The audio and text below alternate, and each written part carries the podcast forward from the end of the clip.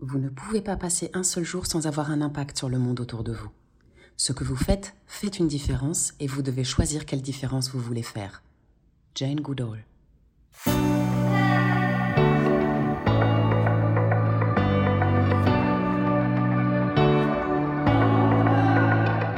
Entrer en relation, c'est d'abord et avant tout accueillir l'autre, et si possible l'accueillir avec bienveillance. Je sais, vous allez dire la bienveillance, franchement, un mot aussi galvaudé aujourd'hui, un concept aussi maltraité et parfois même maltraitant, cela vaut-il la peine de faire un énième podcast sur le sujet? Et pourtant, pourtant, quand on y réfléchit, sans cette condition de base, c'est-à-dire vouloir le bien de l'autre, il n'est pas question de créer et développer quelque lien que ce soit. Sans ce désir initial pour l'autre, aucun contact ne peut devenir une relation, aucune coopération ne saurait se mettre en place et aucun système humain ne saurait perdurer.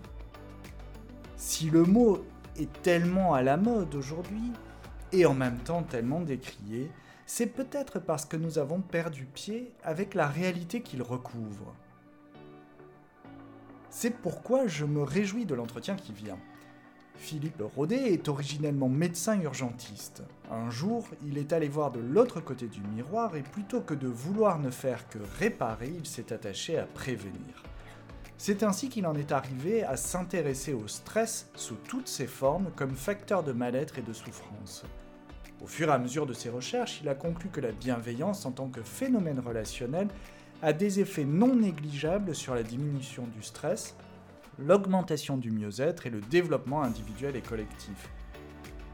Parallèlement à son activité de conseiller de dirigeant et de conférencier, il a écrit de nombreux ouvrages sur le sujet, dont Le bonheur sans ordonnance, Le management bienveillant, La bienveillance et travail ou encore La bienveillance, un remède à la crise, tous publiés chez Erol.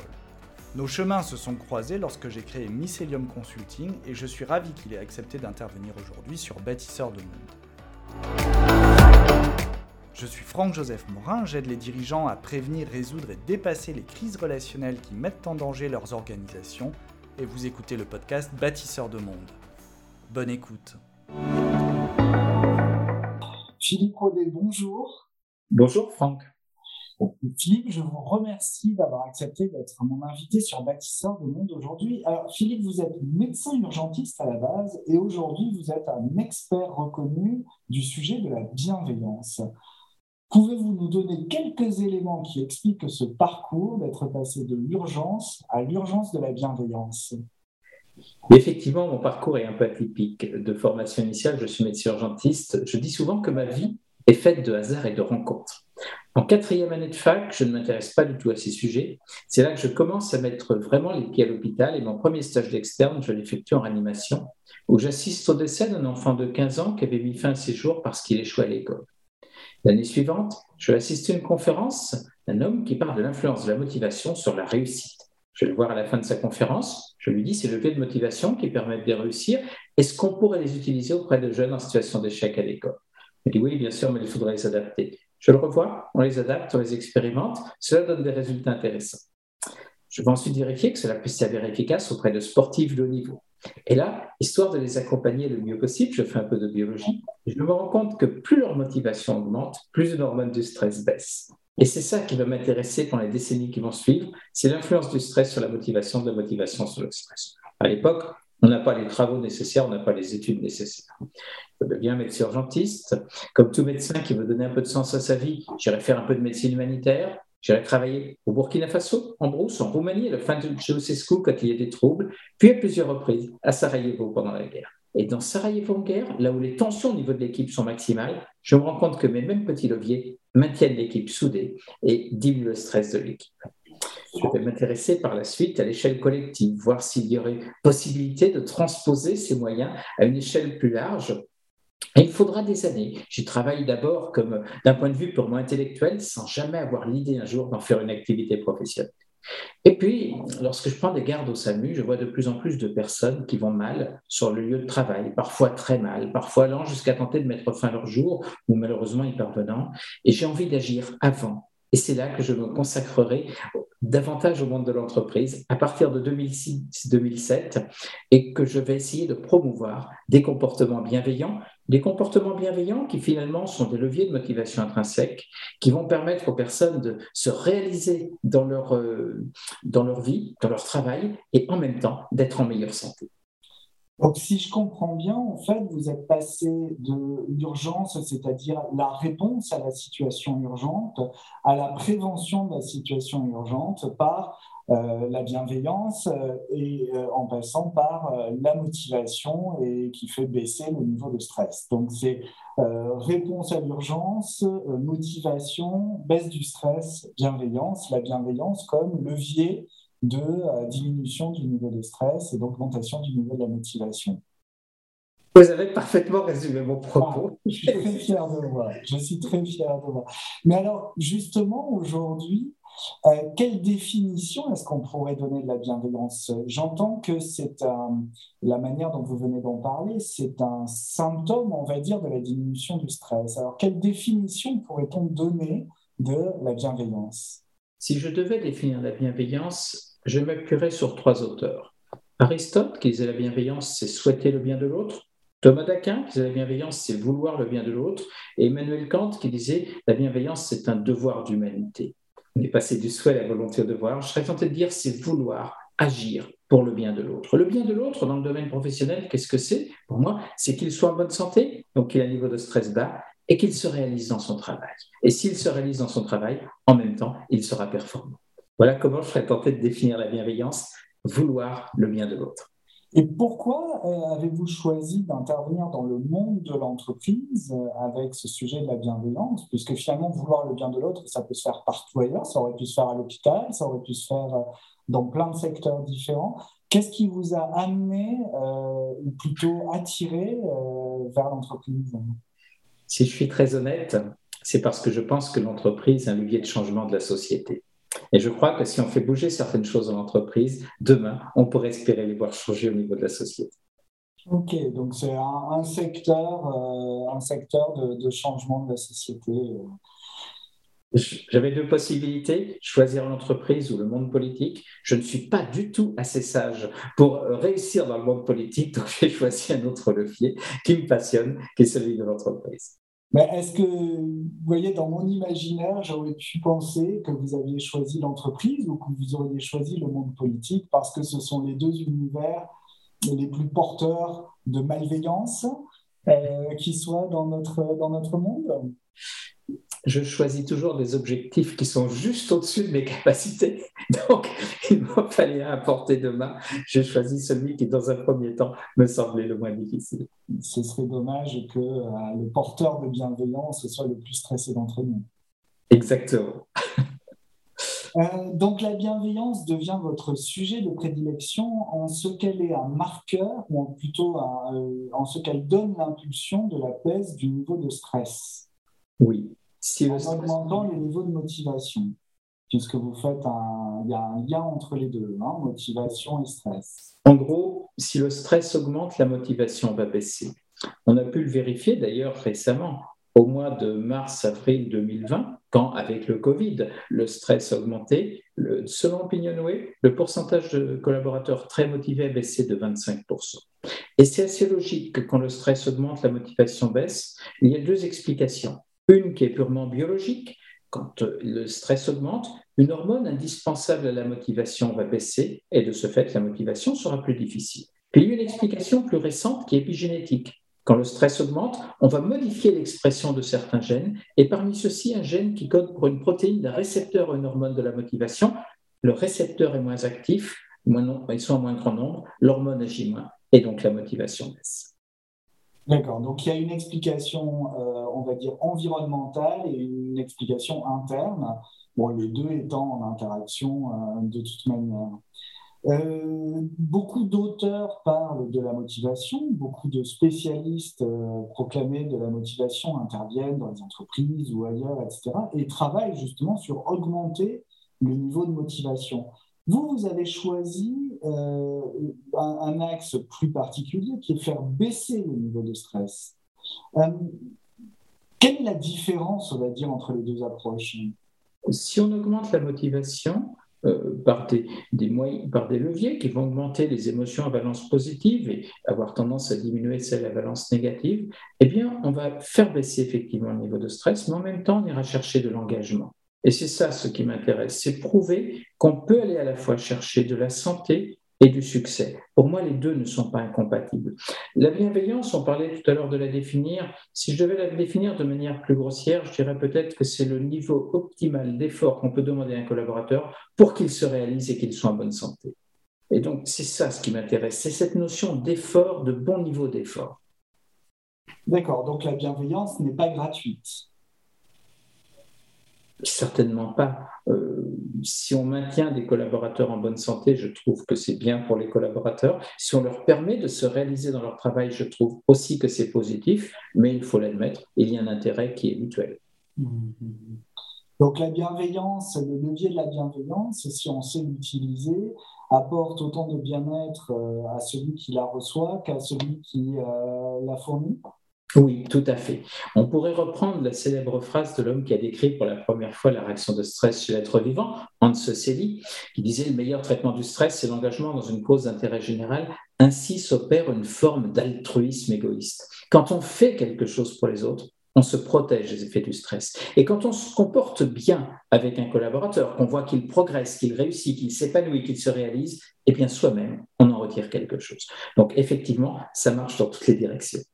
Comment ça s'explique, ce reflet euh, que, transmet la bienveillance euh, entre celui qui reçoit et celui qui, euh, qui émet? Je crois que si on agit pour aider une personne, c'est ce qui va nous protéger des effets du stress, c'est ce qui va nous permettre de nous réaliser. Je l'ai vécu quand je travaillais au SAMU, quand je prenais des gardes. mon niveau de stress était très souvent bas. Et cependant, parfois, on était confronté à des situations urgentes. Mais l'envie d'aider, L'envie de sauver était telle que le niveau de stress, on ne le ressentait pratiquement pas. On n'était pas gêné par le stress. Et je crois que c'est cet équilibre-là qui m'intéresse aussi. C'est l'équilibre entre, c'est la force de l'envie. Montrer que si on augmente la force de l'envie, si on augmente la motivation, effectivement, on va mieux résister à des niveaux de stress importants. Augmenter la force de l'envie. Oui. Alors, je ne sais pas si la phrase est très belle, c'est peut-être augmenter l'envie. Mais si on augmente l'envie, on va résister beaucoup mieux. J'aime bien la phrase augmenter la force de l'envie qui pourrait euh, tendre à montrer que le désir est là et que euh, la question c'est de comment on l'active, comment on, l'hyperactive en quelque sorte. Hein, comment. Certains vont chercher ça dans des, solutions artificielles, euh, d'autres dans des solutions peut-être un peu dommageables.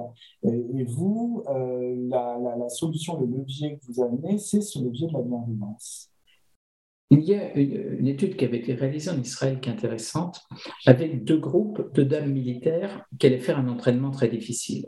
Un groupe de dames militaires très motivées, elles vont faire l'entraînement, reviennent, elles sont en pleine forme. Un groupe de dames militaires pas motivées du tout, elles reviennent, elles ont des fractures de fatigue. Pourquoi? Parce que comme elles n'étaient pas motivées, le stress s'est pleinement exprimé, a fragilisé la structure osseuse et a permis l'émergence de fractures de fatigue. Donc, l'interaction, elle est puissante. Et pour moi, aller chercher l'envie, un collaborateur qui a envie de bien faire, qui a envie de réussir, c'est quelque chose de merveilleux. Parlez-nous un petit peu plus de cette, euh, de cette production hormonale que génère la motivation, la bienveillance, l'envie, le stress. Comment est-ce que tout ça, est-ce qu'il y a un côté biologique à vos recherches et à vos travaux euh, Comment est-ce que tout ça s'organise euh, au sein de, de, notre propre système biologique? Et en quoi ça vient influencer le psychisme, cette biologie-là?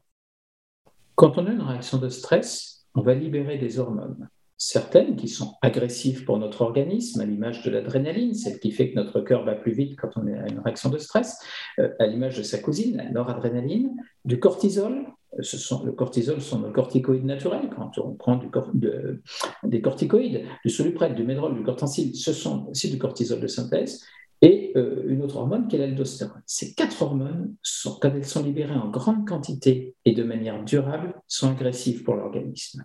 Mais on va en libérer deux autres qui sont intéressantes, sont les endorphines, bien connues des sportifs de niveau, et l'ocytocine. Et ces deux hormones, à l'inverse, sont plutôt protectrices. vous allez me dire, certaines sont agressives, d'autres protectrices, ça s'équilibre. Eh bien, manque de chance. Non, celles qui sont agressives sont plus puissantes et ont souvent une durée d'action plus longue, donc le déséquilibre est en faveur des hormones agressives. Quand on va aller chercher certains comportements, quand on va faire en sorte que nos collaborateurs sachent à quoi ils servent, à quoi ils sont utiles, quand on leur accorde un juste niveau d'autonomie, quand on est capable de formuler des retours positifs, quand on va fixer des objectifs qui soient ambitieux et réalistes, si on est capable de faire l'effort d'être perçu comme juste, si on est capable, quand on était maladroit, le lendemain d'aller voir un collaborateur en disant sur le fond, euh, d'accord, mais sur la forme, hier, j'ai pas été bon, eh bien, si on fait ces efforts-là, on va favoriser la libération de deux hormones, l'ocytocine et les endorphines, qui sont les deux hormones protectrices qui étaient minoritaires spontanément. Donc, on arrive à rééquilibrer des situations hormonales qui sont intéressantes. Euh, là, vous venez d'écrire, euh, de décrire rapidement quelques exemples de manières d'être bienveillant dans les organisations. Euh, qu'est-ce que donc là, vous parlez clairement de management bienveillant. Euh, bienveillant, c'est un terme qui est très galvaudé euh, dans les entreprises, très utilisé. On peut l'utiliser à tort et à travers parfois. J'ai moi-même rencontré des, managers qui ne croient pas à la bienveillance, qui trouvent que c'est un terme qui est vide de sens. J'imagine que vous en avez rencontré aussi. Qu'est-ce que vous leur dites pour redonner du sens à ce terme de bienveillance? Je leur dis qu'ils ont raison de trouver que c'est galvaudé et qu'il faut essayer de revenir à l'origine de la bienveillance. Qu'il faut essayer de. Pour moi, la bienveillance, si je dis c'est agir pour c'est vouloir le bien de l'autre, oui, effectivement, c'est faire en sorte qu'un collaborateur soit en bonne santé et qu'il se réalise dans son travail. Et si après on voit les moyens que l'on doit se donner pour cela, on comprend que ce n'est pas du laxisme, que ce n'est pas tout accepté, ce qui est parfois imaginé dans certaines structures. Le mot bienveillance a été utilisé un petit peu dans toutes les directions, dans tous les sens, et il a perdu de sa puissance à cause de cela. Il faut vraiment le réancrer dans une définition précise. Le réancrer dans une définition précise et lui donner une, consistance particulière, lui donner une réalité aussi. Je Exactement. C'est à la portée de tout le monde D'être bienveillant? Oui. Je crois qu'il faut aimer les gens pour être bienveillant. Hmm. C'est une question essentielle que vous posez là. Car si on appliquait des comportements bienveillants comme on applique une recette de cuisine, cela ferait artificiel. Il faut faire en sorte que les personnes aiment les gens. Et si quelqu'un aime les gens, il sera d'autant plus enclin à bien se comporter. S'il le fait de façon artificielle, c'est perdu d'avance. Donc, il faut que ce soit des collaborateurs qui aient une vraie belle dimension humaine. Et c'est vrai que dans des groupes où il y a des collaborateurs qui ont une dimension humaine, qui ont envie de la cultiver, qui ont envie de bien faire, c'est beaucoup plus facile que si on avait euh, des personnes très hostiles à la dimension humaine. Mais en général, je ne suis pas confronté à ces personnes car elles ne me font pas appel. C'est bien ça le, problème, j'ai envie de dire. C'est que là, vous allez quand même à rebours euh, d'une conception euh, du management dans lequel euh, beaucoup de nos managers actuels qui arrivent, on va dire, en deuxième partie de carrière, ont été éduqués. C'est une culture de la performance absolue, une culture du stress, de la motivation par le stress, pour le coup, etc. La conception du management que vous avancez là, elle m'a été, enfin, elle, je suis même pas sûr qu'elle ait encore cours euh, dans les écoles de commerce, dans les écoles de management aujourd'hui. Euh, vous, vous diriez quoi du paysage managérial euh, actuel? On va être obligé de bien se comporter. On va être obligé de progresser dans cette voie.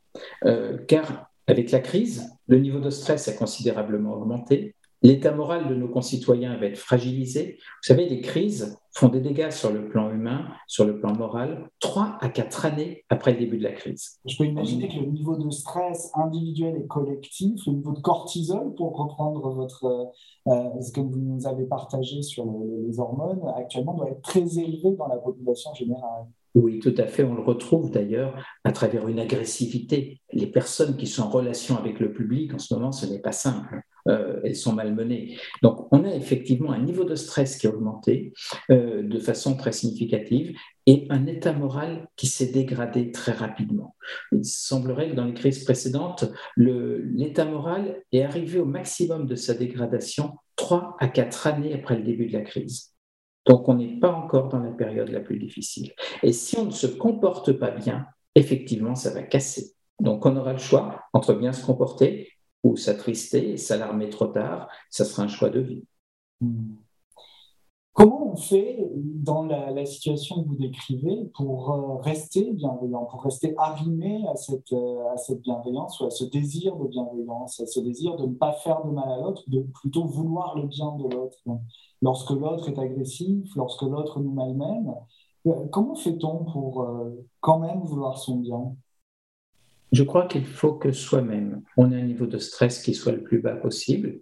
Et tous les jours, je mène certaines actions pour essayer d'avoir un niveau de stress le plus bas possible. Sinon, c'est très difficile. Si le matin, je suis de mauvaise humeur, eh bien, le premier collaborateur que je croise en général, c'est pas top.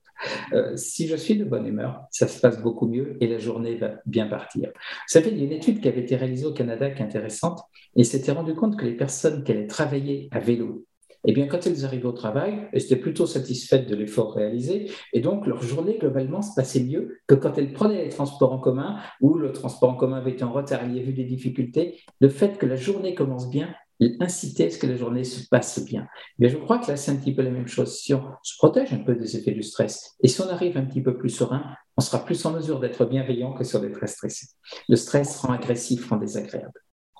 Ça me rappelle euh, quelque chose que vous avez écrit dans, votre livre euh, sur la bienveillance pour sortir de la crise. Vous parlez de deux sortes de bienveillance, en fait, celle envers soi-même et celle que nous pouvons exercer envers autrui. Euh, faire baisser son propre niveau de stress, là vous décrivez par, par exemple avec l'histoire du vélo, une action qui permet de faire baisser notre niveau de stress, concrètement, euh, c'est quoi être bienveillant envers soi-même? C'est quoi ne pas vouloir, enfin, c'est quoi se vouloir du bien en quelque sorte? Ah, Être bienveillant vis-à-vis de soi-même, vous avez raison de le remarquer. C'est particulier ce que j'ai commencé en disant la bienveillance, c'est agir pour le bien de l'autre, et là on va dire c'est agir pour son propre bien finalement. Euh, agir pour son propre bien, c'est faire en sorte que l'on ait un niveau de stress le plus bas possible, et c'est aussi se réaliser dans sa vie. Et on va voir que les deux interagissent de manière intéressante. Pour moi, se réaliser, c'est avoir un but, un but qui soit un rêve, un but que j'ai très envie d'atteindre. Pas forcément au niveau professionnel, ça peut être à côté, mais j'ai ce but. Mialis Mialis, psychologue d'origine hongroise qui est le père de la notion de flou, dit le but fournit l'énergie de la vie. Je trouve que cette phrase, elle est magnifique. Si on a un but, si on sent qu'on se rapproche de ce but, si on, fait figurer les objectifs intermédiaires qui sont des défis possibles, qui sont à portée de main, et on va se rendre compte qu'on progresse vers notre but, et ça, cela nous aidera aussi. Et puis, se réaliser dans sa vie, c'est s'entourer d'amis qui vont nous aider à y croire. Je ne sais pas vous, mais moi, je trouve facilement des personnes qui me disent non, ça ne va pas marcher, ça ne peut pas se faire. Eh bien, cela, j'essaye de ne pas les voir trop souvent et je ne veux voir que ceux qui me disent oui, ça va marcher. Comme il y en a beaucoup moins, en plus, on gagne du temps. Donc, on a besoin de personnes qui vont nous encourager à y croire. C'est ce qui va développer un petit peu notre sentiment d'efficacité personnelle et on sera beaucoup plus efficace. Et puis, j'essaye de bien me comporter. Je suis surpris par le fait que quand on va au restaurant, euh, beaucoup de personnes sont servies et ne disent pas merci, n'ont pas un regard pour le serveur. Je regarde, je lui dis systématiquement merci ça ne me coûte rien. C'est pas une question de temps. Parfois, on me dit dans l'entreprise, j'ai pas le temps. Faudrait-il encore prouver qu'un bonjour, ça prend beaucoup de temps? Mais on me dit, je n'ai pas le temps. Eh bien, prendre le temps de dire merci à quelqu'un, prendre le temps de le regarder, c'est une seconde. Et la personne va retenir ce, regard, ce sourire, ce merci. C'est ça aussi, être bienveillant vis-à-vis de moi-même. Si je me comporte bien avec autrui, en reprenant les propos de Hans Suseli, eh bien oui, je serai mieux vis-à-vis de moi-même. Pour moi, être bienveillant vis-à-vis de soi, c'est faire en sorte qu'on a un niveau de stress bas et qu'on se réalise soi-même dans sa vie. Donc là, vous nous parlez des, leviers de bienveillance, ou plutôt des facteurs de bienveillance, et, ça ne serait pas complet si on ne considérait pas non plus les bloqueurs de bienveillance. Euh, aujourd'hui, on ne peut pas dire que, au jour le jour, on peut constater que le niveau de stress est très élevé, euh, que le niveau d'agressivité est donc très élevé. Ça veut dire que la bienveillance, eh ben, elle est un peu bloquée à certains endroits. C'est comme si euh, la rivière était endiguée en quelque sorte. quels sont les bloqueurs de bienveillance? Qu'est-ce qui empêche la bienveillance de se propager? Certainement le stress. Le stress. Quand le stress est élevé, on libère du cortisol, c'est l'hormone de l'agressivité. C'est une forme d'agressivité particulière qui va nous pousser à aller chercher chez l'autre ce qui va lui faire le plus mal possible. C'est horrible hein, l'effet du cortisol sur notre psychisme. Et quand on est agressif, on en veut à la personne. Et là, on sera incapable d'être bienveillant. On sera incapable d'être empathique. Le, le stress tue l'empathie. Si on a un collaborateur qui va pas bien, c'est pas la peine d'aller le voir le soir quand on soi-même on est tendu. On sera incapable d'être empathique. Mmh. L'empathie, pour moi, fait partie de la bienveillance. Éviter le manque d'empathie, c'est essentiel. Euh, dans le contexte actuel, où le stress est élevé, l'empathie va être de plus en plus rare. Pour moi, le principal cœur de bienveillance, c'est le stress. Et dans le contexte actuel, on a plus de stress, vous le disiez vous-même, les personnes sont plus agressives, donc il va être plus difficile d'être bienveillant.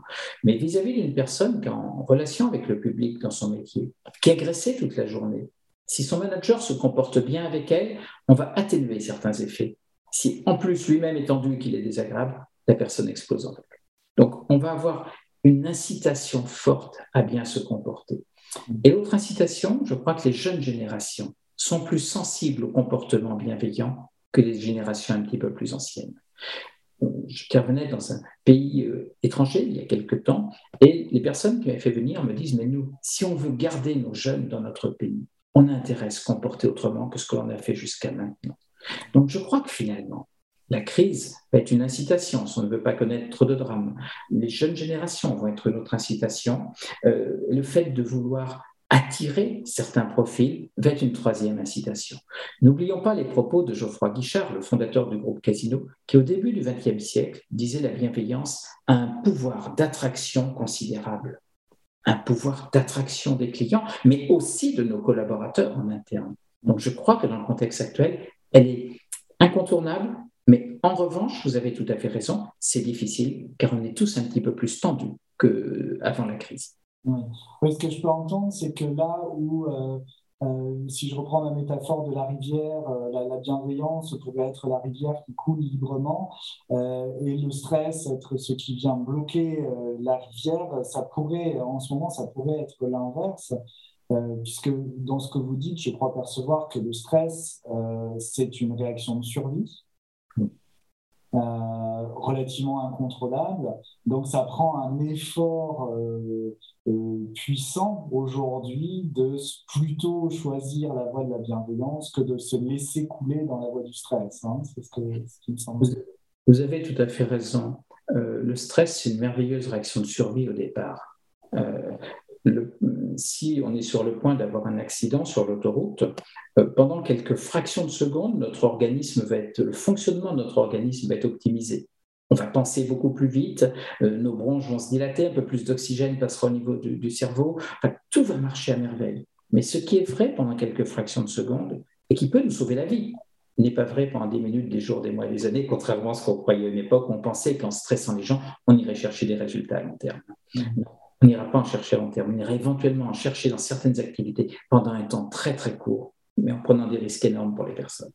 Donc le stress, c'est une réaction de survie. Et ce qui nous a posé problème, depuis plusieurs années, mais qui a été mis un petit peu plus en, relief avec la crise, c'est que les sources de stress ont augmenté. La peur de la maladie, la peur de la contracter, la peur de la transmettre, la peur de l'évolution de celle-ci, la peur des conséquences de celle-ci au niveau euh, humain, au niveau social, au niveau économique. Il y a eu plus de sources de stress et on a eu moins de facteurs de protection les liens sociaux, qui sont des facteurs de protection puissants, ont été sérieusement altérés. Euh, on ne pouvait plus se réunir, on ne pouvait plus. Le travail était plus en télétravail, on voyait moins les collègues, le collectif de travail était moins solide. Et puis la projection dans l'avenir n'était plus possible non plus. On ne savait pas si on pourrait prendre des vacances ou ce que l'on pourrait faire. Donc on est une période où il y a plus de sources, moins de facteurs de protection, donc un stress qui est plus important. Et effectivement, c'est un peu comme si, si je reprenais la métaphore de votre rivière qui coulait tranquillement, et bien d'un seul coup, la pente s'est inversée et la rivière ne peut plus couler. La bienveillance est plus difficile, il faut donc qu'on modifie la pente de la rivière pour que de nouveau on puisse être bienveillant.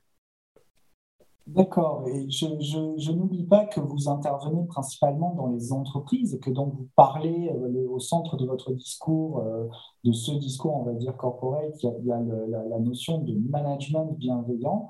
Euh, je pourrais imaginer qu'aujourd'hui, les entreprises en ont besoin plus que jamais parce qu'elles sont, enfin, je n'entends parler que de problèmes de recrutement, que de problèmes de fidélisation, que de problèmes d'engagement. Donc, euh, je pourrais entendre combien la, bienveillance que vous prenez pourrait être un levier de, génération, de résolution de, ces problèmes-là aussi, en tout cas. Euh, est-ce que, comment est-ce que vous êtes entendu dans ces entreprises? Quel, discours est-ce que vous portez? Est-ce que vous amenez des outils? Et, à ce moment-là, ça serait aller dans le côté un peu technique que vous dénonciez tout à l'heure. Est-ce que euh, vous amenez plutôt euh, une posture, un état d'esprit? Qu'est-ce qui fait qu'une entreprise va faire l'effort d'investir dans la bienveillance J'essaye de convaincre le sommet de l'entreprise un DRH d'un grand groupe m'avait dit un jour, l'entreprise, c'est comme le poisson, ça pourrit par la tête. Donc, je déduit qu'il fallait agir dès la tête. J'essaie de convaincre en premier le sommet de l'entreprise. Si les dirigeants sont convaincus, eh bien, on pourra faire des choses efficaces. Si c'est dire on va faire une conférence une fois pour se donner bonne conscience, ce n'est pas la peine. Mais si on agit euh, vraiment, s'il y a une volonté au sommet du groupe que les choses changent, ce sera beaucoup plus facile. Mais cette volonté, pour moi, elle est indispensable. On ne peut pas le faire, c'est pas un habillage, c'est pas une mode, c'est quelque chose qui doit être fait en profondeur. En revanche, ce qui est rassurant, c'est que les clients chez lesquels on intervient, il y en a où on intervient depuis 7-8 ans pour, optimiser un petit peu le management, pour faire en sorte que les relations entre les managers et les collaborateurs se passent mieux. Eh bien, quand une enquête avait été réalisée par un, institut de sondage, on s'était rendu compte que le niveau de stress dans le groupe était inférieur à ce qu'il était dans les autres groupes, et le niveau de motivation forte était à 51% quand il était à 28% à l'échelle du pays. Donc, on peut agir. Simplement, c'est une action sur le long terme. Je crois que le, la principale difficulté, du management bienveillant, c'est que cela demande des efforts. Mm. Mm. Prendre le temps d'expliquer, ce n'est pas perdre du temps, c'est temps gagné, disait déjà, le DRG Casino, puis de, euh, du groupe La Poste. Eh bien, il faut prendre le temps. Et souvent, on n'a pas le temps, on court. On va dire à un collaborateur, fais ça très vite. on ne va pas lui dire pourquoi il faut faire cela. Et c'est vrai sur tous ces leviers. Au début, il demande un petit peu de temps. Mais si on accepte de consacrer un peu de temps au début, après, ça va mieux et on récupère largement le temps investi. Mais il faut d'abord faire des efforts. Le, sentiment de manquer de temps euh, semble être le principal ennemi de la bienveillance, en tout cas. Et il y a un moyen d'en récupérer. C'est que si on se comporte bien, si on fait un petit effort le matin pour que le collaborateur qui n'a pas exactement compris notre attente, on va lui préciser de nouveau, mais de façon plutôt agréable qu'en râlant eh bien, le collaborateur il va se remettre au travail. Si on le fait de façon maladroite, il va estimer qu'on n'est jamais satisfait, que de toute façon, on ne sait que dire les choses de manière désagréable, il va y penser pendant un quart d'heure. Au bout d'un quart d'heure, il va en parler à ses collègues, il va en parler pendant dix minutes. Et on est déjà à une heure et demie perdue. On aurait pu gagner cette heure et demie en se comportant bien. Mais il y a un autre levier, un autre gisement de temps, c'est de réduire les reportings. Je ne suis pas contre les reportings, mais parfois dans des entreprises, on voit des reportings qui ne sont pas étudiés, qui ne sont pas analysés et donc qui ne servent à rien. Est-ce que ça vaut le coup de prendre du temps des managers pour faire des reportings si on ne les analyse pas? Est-ce qu'il ne faudrait pas en avoir moins, mais que l'on analyse, qu'il soit utile et qui de ce fait permette de gagner un petit peu de temps? Je crois que, on parlait tout à l'heure du stress, le manque de temps est aussi un frein au comportement bienveillant optimisons nos comportements. N'ayons pas des réunions toutes les, toutes les heures qui durent 50 minutes, qui commencent en retard réduisons le temps, réduisons le nombre de personnes présentes. On a des gisements de temps qui sont à portée de main et on pourrait utiliser une partie de ce temps pour bien se comporter. Et il est précieux. Parce que tout le monde se dispute. Je dis souvent que le premier, euh, la première vulnérabilité d'un dirigeant, c'est son agenda. Et, euh, lorsqu'il veut euh, reprendre un peu de respiration, c'est l'endroit où il doit regarder en premier mais je pense que c'est vrai pour, tous les collaborateurs d'une entreprise, c'est qu'on ne manque pas de personnes qui ont envie d'utiliser notre agenda à leur guise et euh, donc de, de, de, nous occuper euh, en lieu et place de nous-mêmes. Et je vois comment, en fait, l'occupation de ce temps-là, telle qu'elle a pu être aussi conceptualisée par Eric Berne dans les questions d'analyse transactionnelle, etc., hein, les quatre occupations du temps, euh, peuvent être des bloqueurs de la, de, de, la bienveillance et de sa diffusion euh, dans l'entreprise. Euh, est-ce que vous voyez, vous, de là où vous êtes, du phare sur lequel, duquel vous observez nos sociétés, est-ce que vous voyez la, la, bienveillance devenir une valeur phare dans nos sociétés?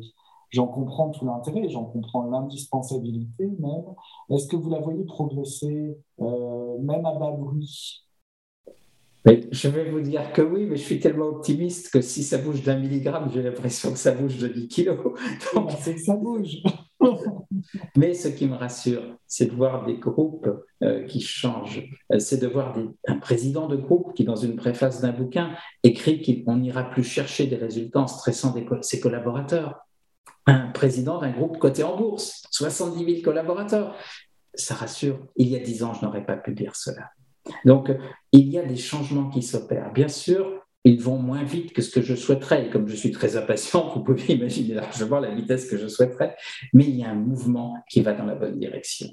Quand je, je vois des, euh, des propos euh, tenus par euh, Pascal Demurger, le président de la Maïf, qui dit au moment du confinement, j'étais rue de Rennes, je me rends compte qu'il y avait beaucoup moins de voitures qui circulaient eh bien, la Maïf a offert pendant deux mois, a baissé pendant deux mois les tarifs de, ces, des personnes qu'elles assuraient parce que finalement, elles ne se servaient pas de leur voiture. Et il parle d'alignement entre ses valeurs et celles de son groupe, du groupe qu'il dirige. Eh bien, je crois que les choses vont dans la bonne direction. Je ne suis pas sûr qu'il y a dix ans, on aurait vu un tel comportement, on aurait eu un, Pascal Demurger qui aurait dit les mêmes choses je pense qu'il y a une vraie poussée vers les comportements bienveillants. Alors, on peut, vous pourriez me dire, vous auriez raison, oui, mais c'est à peine perceptible. Je crois que oui, mais je crois qu'avant d'écrire un livre, je mets au début la première lettre. Et là, on en est peut-être à quelques lignes écrites sur la bienveillance, et je crois qu'on va forcément faire une encyclopédie. Euh, c'est vraiment en harmonie, et d'ailleurs avec votre, même le titre de votre projet Bâtisseur de monde, euh, qu'est-ce qu'on entend quand on parle du mot bâtisseur? On pense au bâtisseur de cathédrale qui euh, entreprenait un édifice. Les premières personnes qui y travaillaient étaient certaines de ne pas le voir terminer. Aujourd'hui, est-ce qu'on serait capable d'entreprendre un travail dont on n'est pas certain de le voir terminer? Je n'en suis pas convaincu. Et la notion que vous traduisez dans Bâtisseur de monde, c'est certainement le temps long. Le fait que si on veut que les choses bougent demain, peut-être qu'il faut l'entreprendre aujourd'hui. C'est très probable qu'on ne verra pas l'aboutissement de ce que l'on fait, mais d'autres prendront le relais et peut-être qu'on aura servi à quelque chose. Je crois beaucoup au temps long. Merci Philippe, merci beaucoup. On, va euh, arriver à la fin de cette interview et traditionnellement, je pose toujours deux questions à mes invités. La première, c'est d'abord de vous offrir un temps de parole libre. Qu'est-ce que vous voudriez euh, ajouter à, ce propos euh, que nos auditeurs n'auraient pas encore entendu durant notre entretien? Et puis la deuxième, c'est quel enjeu relationnel, puisque bâtisseur de monde met la relation au centre de son propos, euh, quel enjeu relationnel vous voudriez voir traité dans un prochain épisode du podcast Je crois que la relation, c'est quelque chose d'indispensable entre les êtres humains. On l'a vu au moment du confinement. Dès qu'il n'y a plus de relation, on souffre. Les liens sociaux sont protecteurs. Peut-être faut-il que l'on trouve d'autres liens sociaux, d'autres types de liens sociaux pas, simplement ceux que l'on a dans des réseaux sociaux, mais d'autres natures, d'autres types de liens sociaux. Je crois que là, il y aura un vrai beau sujet. La nature des liens sociaux. Qu'est-ce que c'est faire société? Merci, la tâche est, la tâche est ardue, mais sympathique. Euh, je crois avoir quelques noms d'invités en tête là, pour parler de ça. J'ai un grand principe, c'est que ce qui est simple, j'essaie de le faire moi-même. Ce qui est difficile, j'essaie de le faire faire aux autres.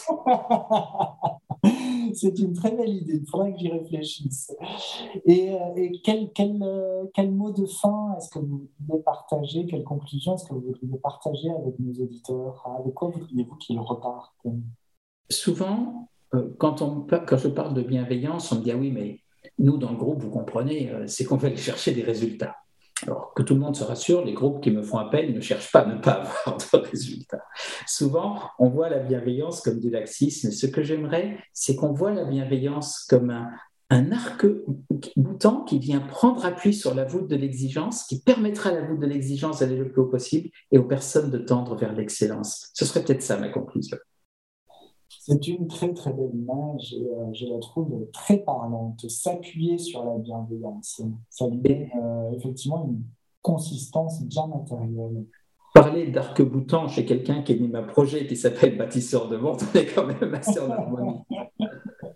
nous nous retrouvons. Philippe, je vous remercie énormément pour, euh, pour cette interview. Je suis très reconnaissant d'avoir partagé très rapidement euh, les, les, concepts qui font la base de votre travail aujourd'hui. Je ne saurais que recommander très chaleureusement à tous nos auditeurs de lire vos livres, de s'en inspirer de regarder également ce qui se passe dans les entreprises qui professent et qui mettent en place euh, cette, bienveillance. Et euh, je vous dis à très bientôt pour de nouvelles aventures. Merci beaucoup. Au revoir, Franck. Au revoir, Philippe.